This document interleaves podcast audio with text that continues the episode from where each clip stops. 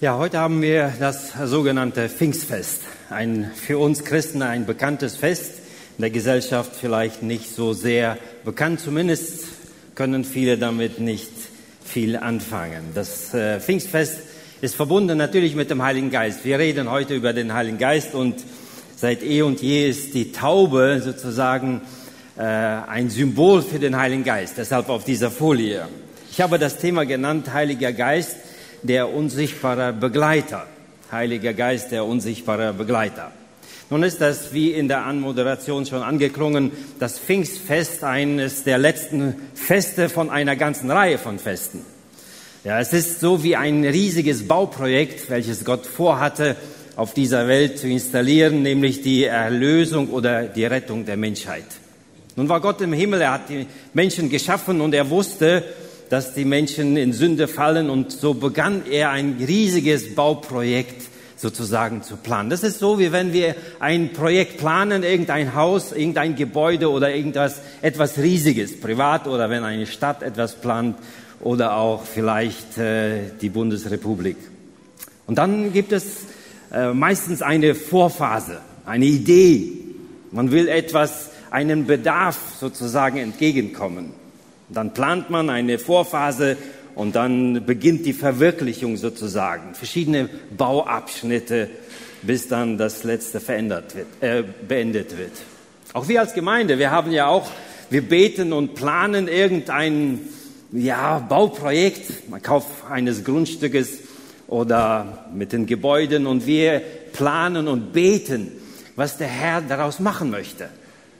Und wenn es dann soweit ist, wird sicherlich der nächste Schritt sein, die Finanzierung und all diese Dinge.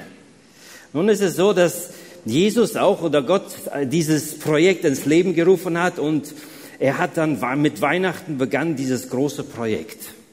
Er sandte Jesus auf diese Erde, er ist geboren. Und ich glaube, mit Weihnachten können wir etwas mehr anfangen, ja. Da ist ein, ein Kind geboren, ja, es lebte und so weiter. Und so können wir mit Weihnachten, weil es eigentlich so nicht so realitätsfern ist, können wir etwas damit anfangen. Denn die Menschen haben Jesus damals gesehen, wir können das gut einordnen und so weiter.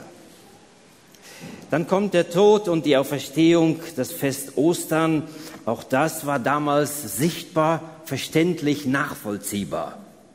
Man sieht ja, da ist Jesus am Kreuz, er stirbt dort, er wird ins Grab gelegt. So dieses Fest, also Ostern, hat etwas zu tun mit Dingen, die wir einordnen können weil wir sie verstehen können. Dann kommt die Himmelfahrt, da haben wir ein bisschen Mühe damit, ja. Und dennoch gab es damals Menschen, die Jesus gesehen haben, die Jünger haben Jesus gesehen, den Himmel fahren. Das war so nicht realitätsfern, denn sie konnten das bezeugen. Aber dann kommt Pfingsten. Mit Pfingsten haben wir, glaube ich, ein bisschen Mühe, weil Pfingsten hat mit dem Heiligen Geist zu tun. Und wie können wir das einordnen? Er ist kein Mensch, er ist nicht sichtbar. Wie können wir den Heiligen Geist ein einordnen? Viele können heute damit auch nichts damit anfangen. Wenn ich euch fragen würde, was hat Pfingsten für eine Bedeutung für dich? Dann würdet ihr sagen, ja, es hat etwas zu tun äh, mit dem Heiligen Geist, mit dem Kommen des Heiligen Geistes auf diese Erde. Wir könnten das geschichtlich zumindest irgendwie noch einordnen. Aber wenn ich fragen würde, welche Bedeutung hat der Heilige Geist ganz persönlich in deinem Alltag? Wenn ich jetzt jeden von euch nach vorne rufen würde, würde sagen, erzähl mal, was der Heilige Geist in deinem Leben ganz persönlich, praktisch ausgelöst hat, bewirkt hat oder welche Bedeutung hatte. Da würde wahrscheinlich einer und ein anderer von uns wahrscheinlich sagen, hm, ich weiß es nicht. Theoretisch weiß ich, dass es den Heiligen Geist gibt. Aber wo hat er, wo macht er sich deutlich in unserem meinem Leben? Und wir haben das Gefühl, ja, wir reden von etwas, was gar nicht da ist. Was ich nicht sehe, das kann ich nicht irgendwie erklären und fühlen. Lass mich ein Beispiel gebrauchen, um das zu illustrieren, dass der Heilige Geist da ist. Wie viele von euch haben ein Handy mit? Könnt ruhig zeigen, ihr könnt ruhig, ja, zeigt das mal auf. Ja, nicht viele, einige haben es mit, aber sie wollen es nicht sagen. So.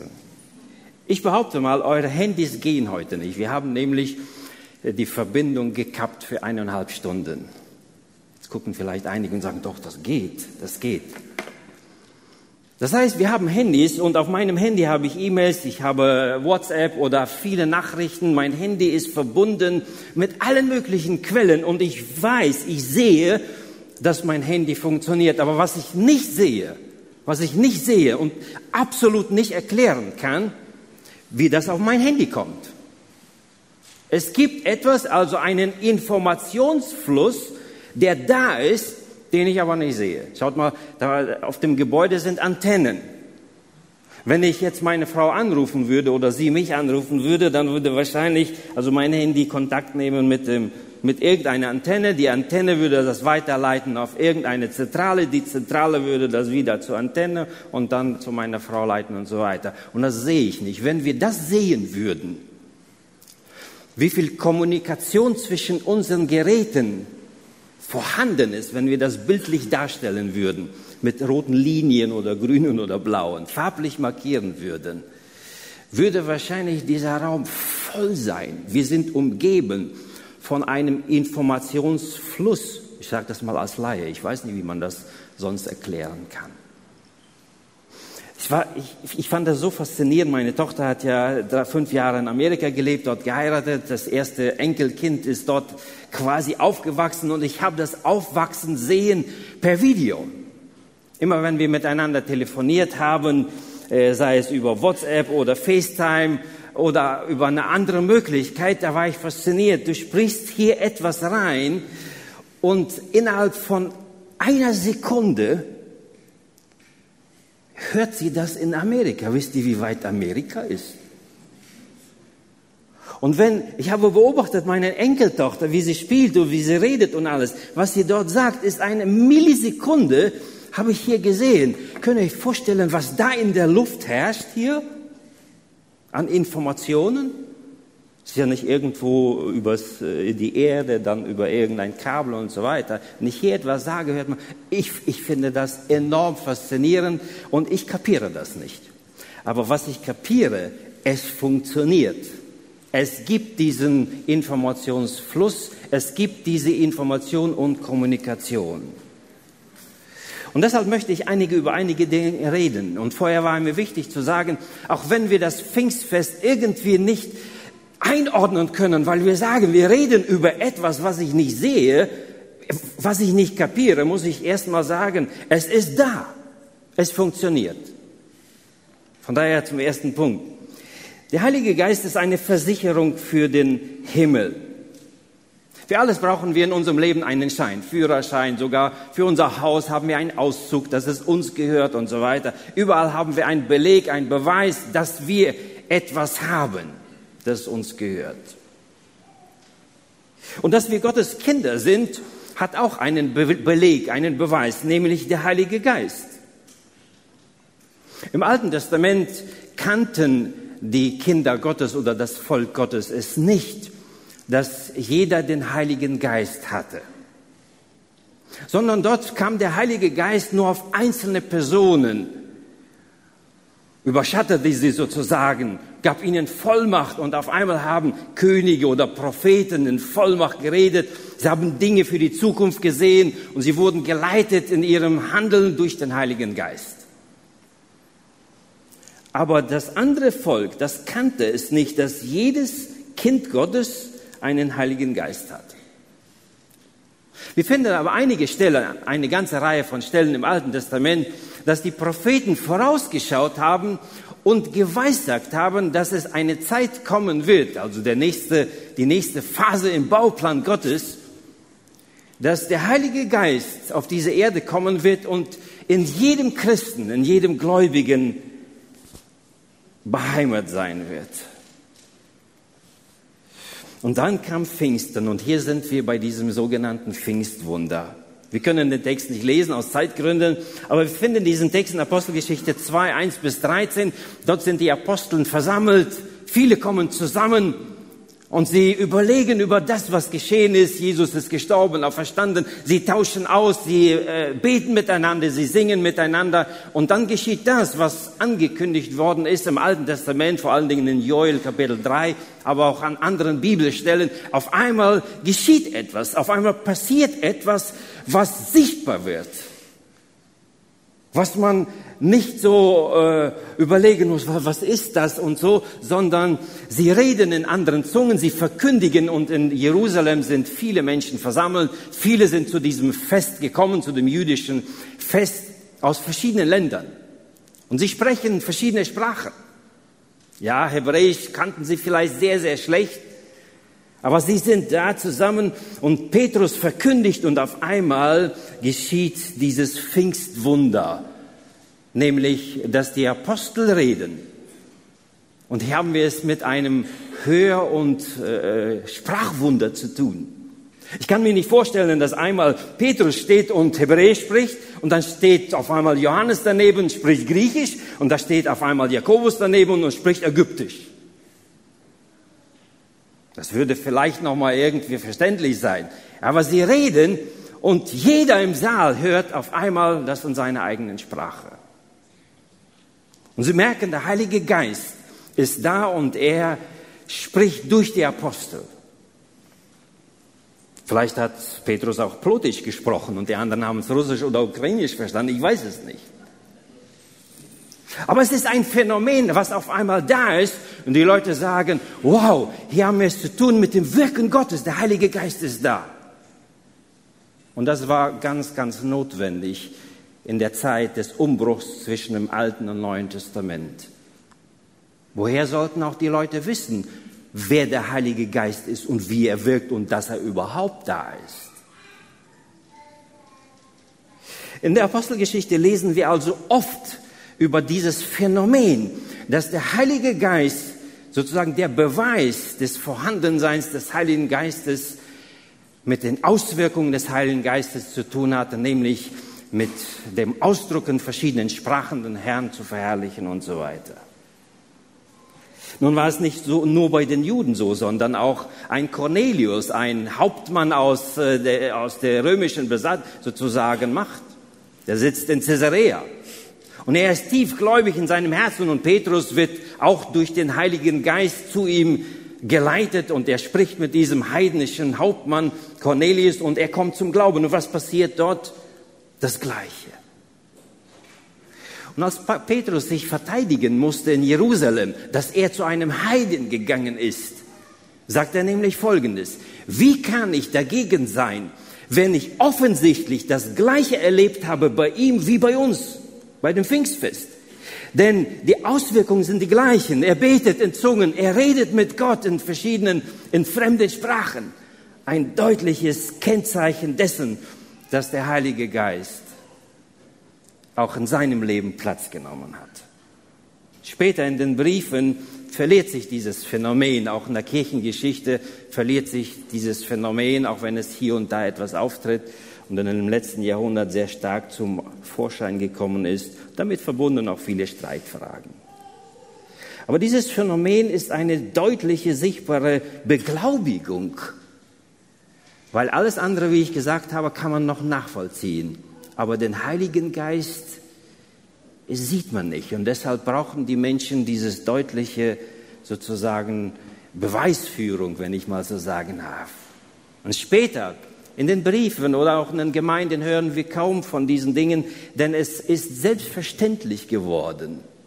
Alle wussten, wenn jemand zum Glauben kommt, dann bekommt er den Heiligen Geist. Und deshalb schreibt Apostel Paulus an die Epheser hier Folgendes. In ihm seid auch ihr, die ihr das Wort der Wahrheit gehört habt, nämlich das Evangelium von eurer Rettung. In ihm seid auch ihr, als ihr gläubig wurdet, versiegelt worden mit dem Heiligen Geist, der verheißen ist, welcher ist das Unterpfand unseres Erbes zu unserer Erlösung, dass wir sein Eigentum würden zum Lob seiner Herrlichkeit. Ich weiß nicht, wie viele Christen in diesem Saal sind. Wahrscheinlich fast alle, vielleicht sind nicht alle gläubig. Ich weiß es nicht. Aber so viele, wie viele Gläubige hier in diesem Saal sind, so viele Menschen haben in diesem Saal den Heiligen Geist in ihrem Leben. Weil das ist das, was die Bibel sagt, dass jeder Gläubige, der zum Glauben kommt, der Jesus in sein Herz aufnimmt als Erlöser und bekennt, dass er ihn braucht und durch ihn gerettet wird, ist jemand, dem Jesus den Heiligen Geist ins Leben sendet. Nun sagt ihr, ich sehe ihn nicht, aber seht ihr die Informationen, die euer Handy irgendwie erreichen? Das heißt, wir sehen das nur an den Auswirkungen und denen wollen wir ein bisschen nachgehen. Der Heilige Geist, und das ist die erste Feststellung, und dessen sollen wir uns bewusst sein, wir als Christen, dass wir sagen, in meinem Leben gibt es den Heiligen Geist, den Jesus, als er gen Himmel gefahren ist, versprochen hat. Und diesen Geist sende ich in jedem Menschen, der zum Glauben kommt. Nun weiß ich das in Bezug auf den Heiligen Geist und Pfingsten. Es gibt verschiedene Extreme. Das eine Extrem ist das, dass einige denken, dass Pfingsten und der Heilige Geist irgendwie immer mit spektakulären Formen, mit Wundern, ekstatischen Bewegungen und Elementen im Gottesdienst zu tun haben. Hinfallen, schreien, Zuckung, was auch immer. Ich könnte euch viele Geschichten über diese extremen Phänomene erzählen, wo Menschen irgendwie wollen sie das sehen, dass der Heilige Geist da ist. Und dann gibt es die anderen, die interessieren sich gar nicht. Und wenn man fragen würde, wo in deinem Leben hast du zum letzten Mal den Eindruck gehabt, dass der Heilige Geist in deinem Leben wirkt? Würden sie sagen, das interessiert mich nicht. Ich bin erlöst, ich bin gerettet und so weiter. Das heißt, das ist das andere Extrem, wo Menschen vielleicht überhaupt damit nicht zurechtkommen und das wahrhaben wollen. Nun stand ich in der Gefahr, ein bisschen eine Dogmatikvorlesung zu machen und alle Bibelstellen hier irgendwie zu präsentieren, aber das können wir nicht machen. Es gibt so viele Bibelstellen und ich möchte mich äh, nur auf zwei, zwei, drei ganz wichtige Aspekte konzentrieren, neben den vielen Bibelstellen. Und neben dem ersten Punkt, den ich erwähnt habe, dass jeder Christ den Heiligen Geist hat. Kommen wir zum zweiten Punkt, die Ausrüstung mit Kraft. Ich habe das in Klammern gesetzt, Dynamit oder Power. Es gibt zwei besondere Ereignisse oder Situationen, in denen Jesus mit seinen Jüngern zusammensitzt und mit ihnen redet. Und das ist am Ende seines Lebens hier auf dieser Erde. Davor hat er auch hier und da über Dinge äh, erzählt äh, über, oder gesagt über den Heiligen Geist. Aber zwei ganz besondere Momente, wo er mit Menschen zusammensitzt und über den Heiligen Geist spricht. Und während er sagt, der Heilige Geist wird kommen und in diesem Zusammenhang bestimmte Worte gebraucht. Dann gehe ich davon aus, dann ist es so die Zusammenfassung oder der Ausdruck von den wichtigsten Dingen, die Jesus mitgeben wollte. Und die erste Geschichte ist, finden wir in Apostelgeschichte 1, Vers 6 bis 8. Dort heißt es, das ist der Text, wo ähm, ja, Lukas beschreibt, wie es nach dem Evangelium, nach dem Leben Jesu, nach der Auferstehung weiterging und er dockt quasi an das Leben, an die Auferstehung an, bevor er dann schreibt, wie sich die Gemeinde entwickelt hat in der Apostelgeschichte. Dort schreibt er Folgendes. Die nun zusammengekommen waren, fragten ihn, nämlich Jesus, der noch nicht gen Himmel gefahren war, Herr, wirst du in dieser Zeit wieder aufrichten das Reich für Israel? Er sprach aber zu ihnen, es gebührt euch nicht, Zeit oder Stunde zu wissen, die der Vater in seiner Macht bestimmt hat. Aber ihr werdet, schaut mal, was er jetzt sagt, aber ihr werdet die Kraft des Heiligen Geistes empfangen, der auf euch kommen wird und werdet meine Zeugen sein in Jerusalem, in ganz Judäa, Samarien und bis an das Ende der Erde. Und genau das passiert in der Apostelgeschichte. Sie beginnen in Jerusalem und gehen bis nach Rom, bis nach End, zum Ende dieser Welt und überall entstehen Gemeinden. Aber eines der tragenden Elemente dieser Ausbreitung des christlichen Glaubens ist, dass die Apostel die Vollmacht hatten, die Kraft des Heiligen Geistes zu verkündigen. Das ist also ein begleitendes Phänomen für uns Christen, besonders in der Verkündigung. Und als die Apostel auftraten, als Jesus weg war und Petrus zum ersten Mal dann die Verkündigung hat, oder Johannes und Petrus gefangen gesetzt werden, sich verantworten müssen. Dort treten sie auf mit dieser Vollmacht und man merkt, der Heilige Geist, der wirkt so in ihrem Leben, in ihrer Verkündigung. Und ich bin froh, dass wir eben diesen Heiligen Geist haben, der uns Christen in verschiedenen Situationen, besonders im Gemeindedienst, in der Verkündigung, in der Evangelisation oder wenn wir mit Menschen reden, dass er diese Aufgabe übernimmt. Nicht wir sind es diejenigen, die Wirkung oder Kraft haben und diese entfalten und Menschen überzeugen, sondern wenn wir reden, dann merken wir sehr oft, dass der Heilige Geist in unserem Leben wirkt und Kraft entfaltet. Wenn ich denke, als Paulus im Gefängnis war in Philippi, können wir sagen, naja, da könnte er ein Jammerlied singen und so weiter. Und dann lesen wir in der Apostelgeschichte Kapitel 16, sie sind in Philippi in der Gefangenschaft, so, und dann singen die Loblieder.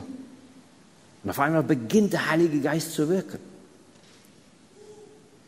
Vielleicht erfahren wir das nicht so stark wie die Apostel, aber ich möchte uns Mut machen, das zu beobachten, dass der Heilige Geist in unserem Leben, in unserem Christsein nicht nur für unseren Dienst uns ausrüstet und Vollmacht schenkt, Dinge zu sagen, die dann auch in den Herzen anderer wirken, wo der Heilige Geist Menschen vielleicht verändert oder positiv gestaltet, sondern dass wir in unserem Leben auch jemanden haben, der uns tröstet, begleitet und bei uns ist. Gerade jetzt, wo der Krieg herrscht in der Ukraine, bete ich öfters, Herr, schenke du, dass deine Kinder in dieser schwierigen Situation diese Power haben, diese Kraft auszuhalten. Es ist schön zu sehen, dass Menschen, wo wir sagen, rein menschlich gesehen, wie kannst du das aushalten? Dass Menschen diese, diesen Elan, diese Freude haben, diese Power zu sagen, Gott ist auf meiner Seite. Und er, er, er wirkt in mein Leben, in mein Herz hinein. Und dementsprechend heißt der Heilige Geist. Und dieser Begriff wird in den nächsten Passagen, die ich beim nächsten Punkt äh, anschauen möchte, wird dieser Begriff erwähnt, nämlich Tröster. Gerade hier bei Jesus, bei der Verkündigung Jesu oder bei der Aussage oder beim, beim Gespräch mit den Jüngern dass er sagt, diesen Tröster sende ich euch. Nun, ein Tröster ist, im Griechischen heißt das Parakletos oder Parakletos. Para, Kaleo. Para heißt daneben und Kaleo heißt daneben rufen. Jemanden zur Seite nehmen und sagen, hör mal, hör mal, ich bin bei dir. Ich tröste dich. Ich bespreche etwas mit dir. Und das erleben immer wieder Menschen, besonders in, in speziellen Situationen oder, oder auch in Krisenzeiten, dass Jesus uns diese Kraft verleiht. Und dafür betet immer wieder Paulus in verschiedenen Gebeten, die wir im Neuen Testament finden. Aber das zweite Punkt interessiert, oder hier im dritten Punkt, aber das zweite, was ich hier besondererweise auch erwähnen möchte, eine Wegweisung im Leben eine sogenannte Navigation. Und das ist die zweite Episode äh, im Leben von Jesus, als er mit seinen Jüngern spricht, und zwar bei dem letzten Gespräch, bei dem großen Abendmahl. Wir feiern ja auch heute Abendmahl und Jesus beginnt dieses lange, diesen langen Abend mit, einem, mit einer Fußwaschung. Er redet über viele Dinge mit seinen Jüngern. Er betet Kapitel 17, ein ganz, ganz langes Kapitel, wo Jesus für seine Jünger betet und er nimmt Abschied von ihnen. Und er sagt, ich werde weggehen, ich muss weggehen. Aber ich sende euch jemanden und schaut, was Jesus hier sagt in dieser Situation. Und das ist diese zweite Episode, wo Jesus selbst den Heiligen Geist auch, die Arbeit des Heiligen Geistes definiert. Johannes 14, 16 bis 17 und Vers 26. Und ich will den Vater bitten, und er wird euch einen anderen Tröster geben, dass er bei euch sei in Ewigkeit, den Geist der Wahrheit, den die Welt nicht empfangen hat, denn sie sieht ihn nicht und kennt ihn nicht. Ihr kennt ihn, denn er bleibt bei euch und wird in euch sein. Dieser Geist der Wahrheit. Der Geist, der weiß, was richtig und falsch ist. Der Geist, der weiß, worauf es ankommt im Leben. Der wird, und das ist er, der in euch wirken wird. Und dann Vers 26 ein zweiter Aspekt, der für mich unheimlich wichtig ist, denn er beantwortet die Frage, wie wirkt der Heilige Geist in meinem Leben? Auch hier nochmal wird der Tröster erwähnt, aber der Tröster, dieser Parakletos, der Heilige Geist, den mein Vater senden wird in meinem Namen, der wird euch alles lehren und euch an alles erinnern, was euch, ich euch gesagt habe.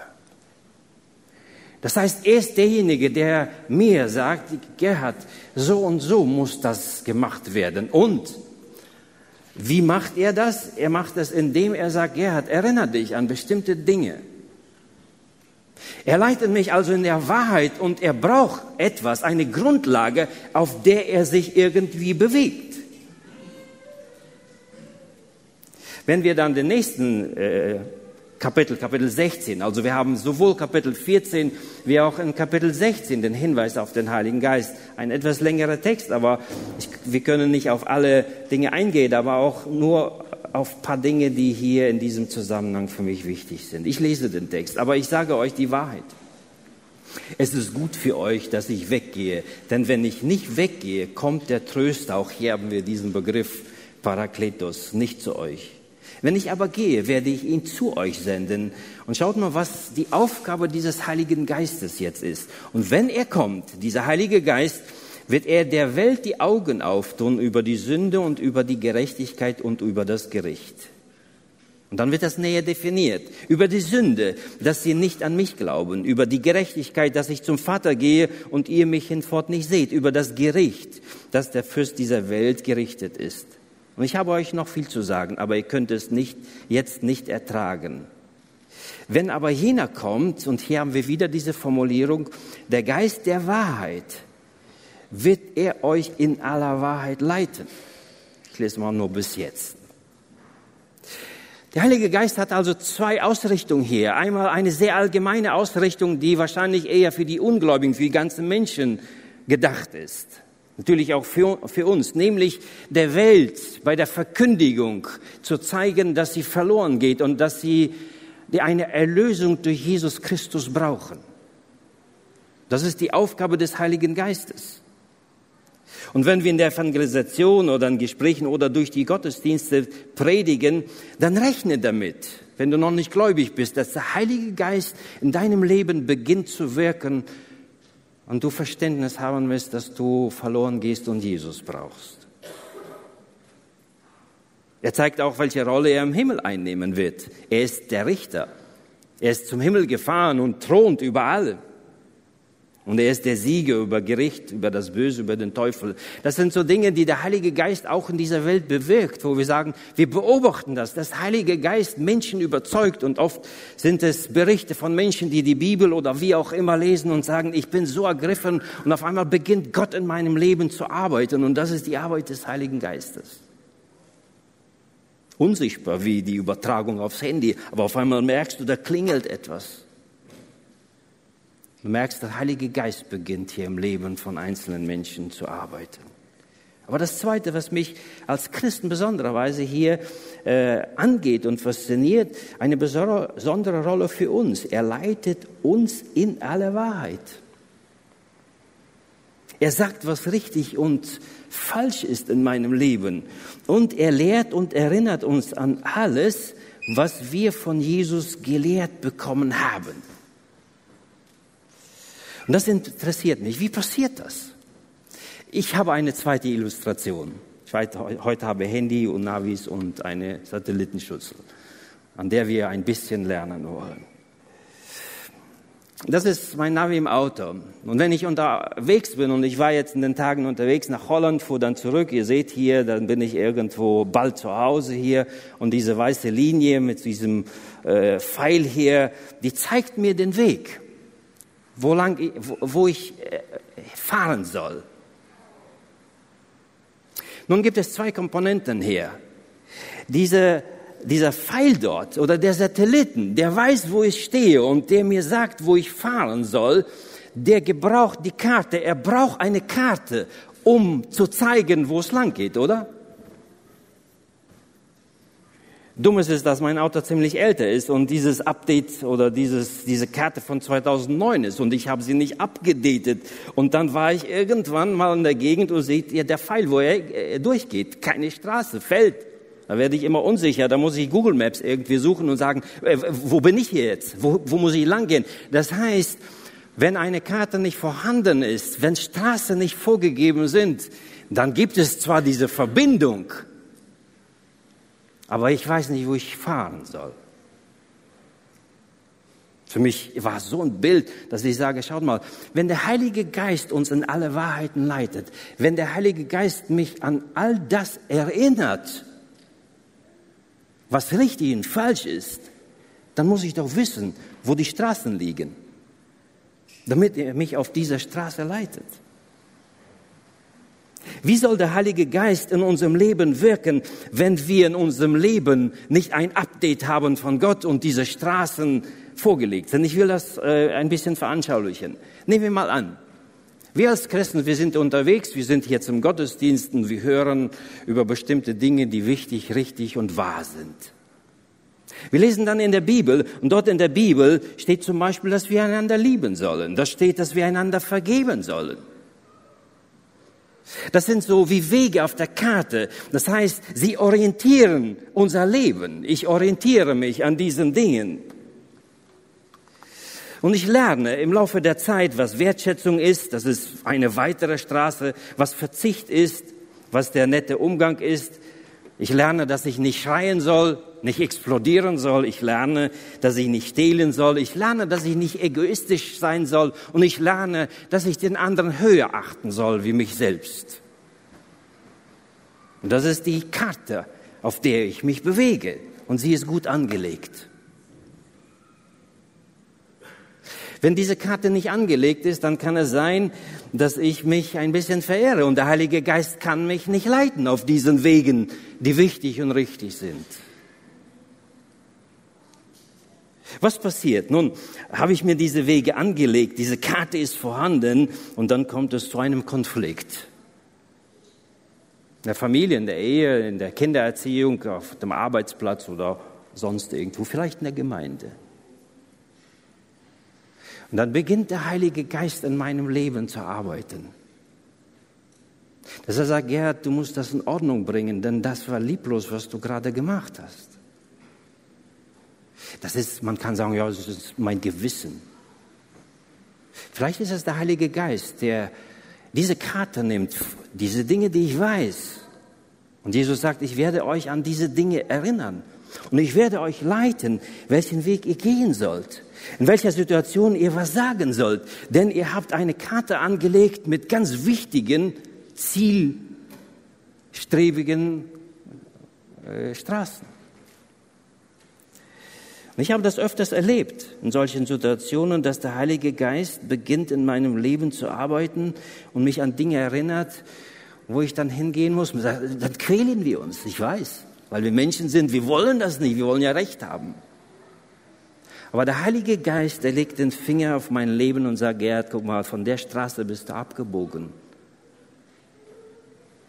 Und dann heißt es im Navi, bitte wenden, bitte wenden, bitte wenden.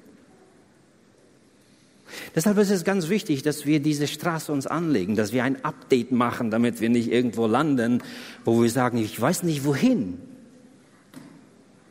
Ich möchte uns ermutigen, dass wir unseren christlichen Glauben nicht nur theoretisch leben, sondern dass wir auch nicht nur in den Gottesdienst kommen, dass wir, sondern dass wir unser Leben immer wieder ausrichten, dass wir im Hauskreis in der Bibel lesen, in, jetzt auch in der Predigt immer wieder sagen, ja, ich möchte diese Karte richtig anlegen, dann, nur dann kann der Heilige Geist auf dieser Karte wirken. Ich weiß, das ist nur ein Aspekt. Der Heilige Geist kann auch mich in Dingen leiten, wo ich vielleicht sage, ich habe keine Karte.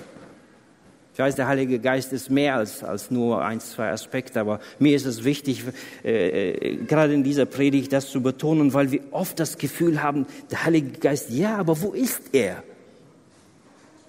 Und ich glaube, wir sollten viel mehr äh, feinfühlig sein und immer wieder nach, besonders nach Konflikten oder nach irgendwie, wenn wir vor einer Orientierung oder Entscheidung stehen, dass wir sagen, Heiliger Geist, leite du mich. Was soll ich jetzt machen? Und dann beginnen diese ganzen Straßen miteinander zu kommunizieren.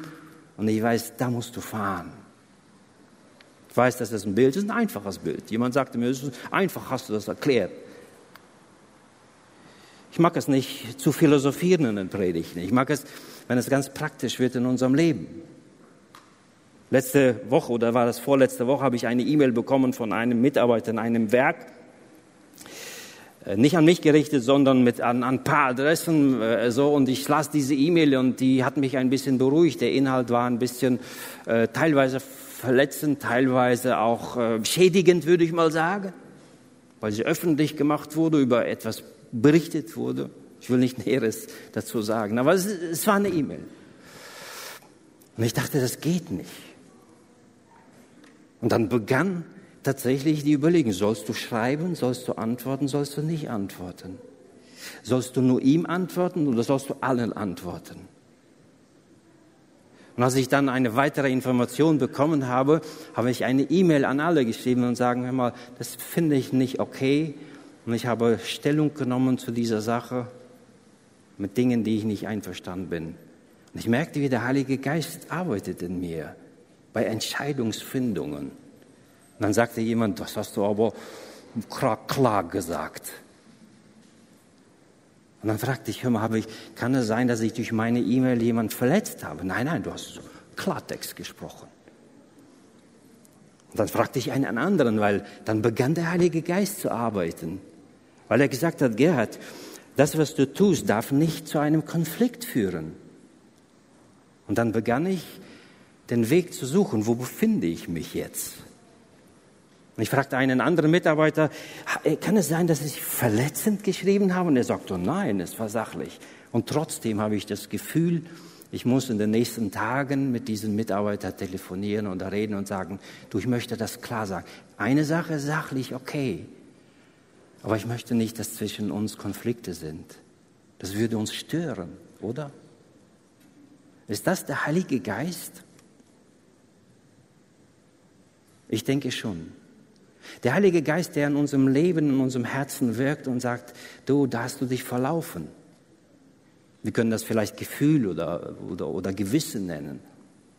Aber ich glaube daran, dass Jesus gesagt hat, ich werde den Heiligen Geist in, euch, in euer Leben schicken und das ist der Geist der Wahrheit und er wird euch in Wahrheit leiten und er wird euch erinnern an die Wege, an die Liebe, Hochschätzung, Zuvorkommenheit und all diese christlichen Straßen in deinem Leben, auf denen du gehen sollst.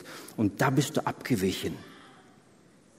Nicht, dass es einem so passiert wie einem einen, der dann das Navi anhatte und dann führte es über, über einen Fluss und der ist da versoffen fast. Ja. Das ist der, die Arbeit des Heiligen Geistes.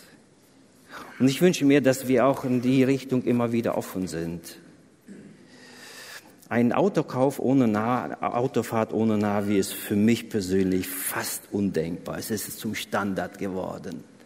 Und wenn wir uns daran gewöhnen, auf den Heiligen Geist zu hören, sensibel genug zu sein und neu auszurichten, dann wird es für uns eine Selbstverständlichkeit sein, in den Situationen nicht einfach reagieren und agieren, sondern sensibel zu sein und sagen, Jesus, kannst du mich durch deinen Heiligen Geist leiten bei allen Entscheidungen. Und ich komme zum letzten Punkt, die Ausrichtung auf den Heiligen Geist. Hier möchte ich noch ein Beispiel gebrauchen. Eine, als ich jetzt nach Holland gefahren bin, für ein paar Tage haben wir uns entspannt. Ähm, und äh, dort habe ich dann in meinem Wohnwagen eine Satellitenschüssel dann, äh, um zumindest abends Nachrichten zu gucken, ist ja viel aktuelles Moment, was läuft. Und dann dachte ich, ja, richtig mal meine Schüssel aus. Wisst ihr, wo der Satelliten Astra 19 ist? Der ist ungefähr da. Ich habe ich dann so eine App und dann mache ich diese App an. Das ist diese App hier. Dann kann ich ganz genau gucken und er sagt mir, so, da ist der Satellit. Der wandert manchmal. Und dann ist ja eine genaue Positionierung. Nur dann kann ich Informationen bekommen, wenn ich mich hundertprozentig ausgerichtet habe. Und dann gibt es nochmal, wie stelle ich ihn ein von der Neigung her? In Holland ist es 29, hier ist es 31. Dann lege ich das drauf und dann ist es genauso. So muss der Schüssel ausgerichtet sein. Nur dann habe ich Kontakt mit Gott und kriege Informationen. Und manchmal gibt es dann Hindernisse, wenn Bäume davor stehen oder Häuser davor stehen oder wenn es dann an einem Tag hat es so richtig geregnet, gegossen und gestürmt, da war die Informationsquelle etwas zerstört. Aber eines ist klar, dass wir uns darauf ausrichten sollten. Eine Verbindung mit Gott haben. Und deshalb heißt es auch hier dann, das ist so ein bisschen nochmal eine Veranschaulichung, in Epheser Kapitel 5, Vers 18 heißt es dann hier, sondern lasst euch vom Geist Gottes erfüllen. Und hier heißt es im Griechischen, ist ein Doppelpunkt. Und jetzt wird gezeigt, wie wir uns durch den Heiligen Geist erfüllen lassen sollen. Nämlich ermuntert einander mit Psalmen und Lobgesängen und geistlichen Liedern, singt und spielt dem Herrn in euren Herzen und sagt Dank Gott, dem Vater, alle Zeit für alles im Namen unseres Herrn Jesus Christus. Und ich habe dort markiert und so weiter und so weiter. Dieser Text geht nämlich grammatikalisch genauso weiter. Dort haben wir dann die Passage, ordnet euch einander unter in der Ehe. Dann steht geschrieben, wie Männer und Frauen miteinander umgehen sollen und das alles unter diesem ganz großen Überschrift, werdet voll Heiligen Geistes. Voll Heiligen Geistes werden wir, wenn wir in unserem Alltag Gott anbeten, wenn wir uns ausrichten auf ihn, wenn wir die Bibel lesen, das ist so ein bisschen die Ausrichtung, wenn wir beten, wenn wir Lobpreis hier singen, füllt Gott uns mit seinem Heiligen Geist. Deshalb ist es wichtig, dass wir nicht nur Pfingsten einmal abgehakt haben und gefeiert haben, sondern dass wir alltäglich uns Sorgen machen, dieses Update immer wieder sozusagen regenerieren, dass wir uns immer neu ausrichten. Und dann gibt es immer wieder auch Hindernisse in unserem Leben. Und wenn der Heilige Geist dich nicht führen kann, dann gibt es vielleicht ein Hindernis, ein Baum, ein, ein Gebäude, das zwischen dir und Gott steht. Und du sagst, ich, ich, der Heilige Geist leitet mich. Und diese Hindernisse können Sünde sein, es kann Streit sein, es kann irgendeine Unversöhnlichkeit in deinem Leben sein. Es kann dein Stolz sein, Rechthaberei. Es können auch falsche Freunde sein. Und du willst vom Heiligen Geist geleitet werden, aber sie stören die Beziehung zu Gott. Es gibt ja nicht nur diesen Astra-Satelliten, über den man die meisten Programme entfernen kann, sondern auch andere Satelliten, die sind teilweise hier anderswo kann sein sogar, dass du dein Leben auf einen anderen Satelliten, auf die Gesellschaft gerichtet hast. Und die zeigt dir, wie du zu leben hast. Und auf einmal merkst du, du hast dich verfahren. Pfingsten hat damit etwas zu tun, mit der Überzeugung, dass der Heilige Geist in meinem Leben wohnt mit der Überzeugung, dass er mir Kraft gibt, in vielen Situationen auch das Wort Gottes zu verkündigen, Zeugnis in dieser Welt zu sein, aber auch er tröstet mich, dass er, wenn ich in verschiedenen schwierigen Situationen bin. Und er ist derjenige, der mich ganz praktisch leiten möchte in alle Wahrheiten, in Dingen, die richtig oder falsch sind. Und er ist derjenige, der mich immer wieder erinnert an das, was ich immer wieder von ihm lerne. Und deshalb ist es ganz wichtig, dass wir uns als Christen immer wieder neu ausrichten auf den, auf den Heiligen Geist oder auf Gott. Nur dann kann die Kommunikation zwischen diesem Satelliten und uns geschehen. Und nur dann kann der Heilige Geist uns sagen, wo wir fahren sollen in unserem Leben. Amen.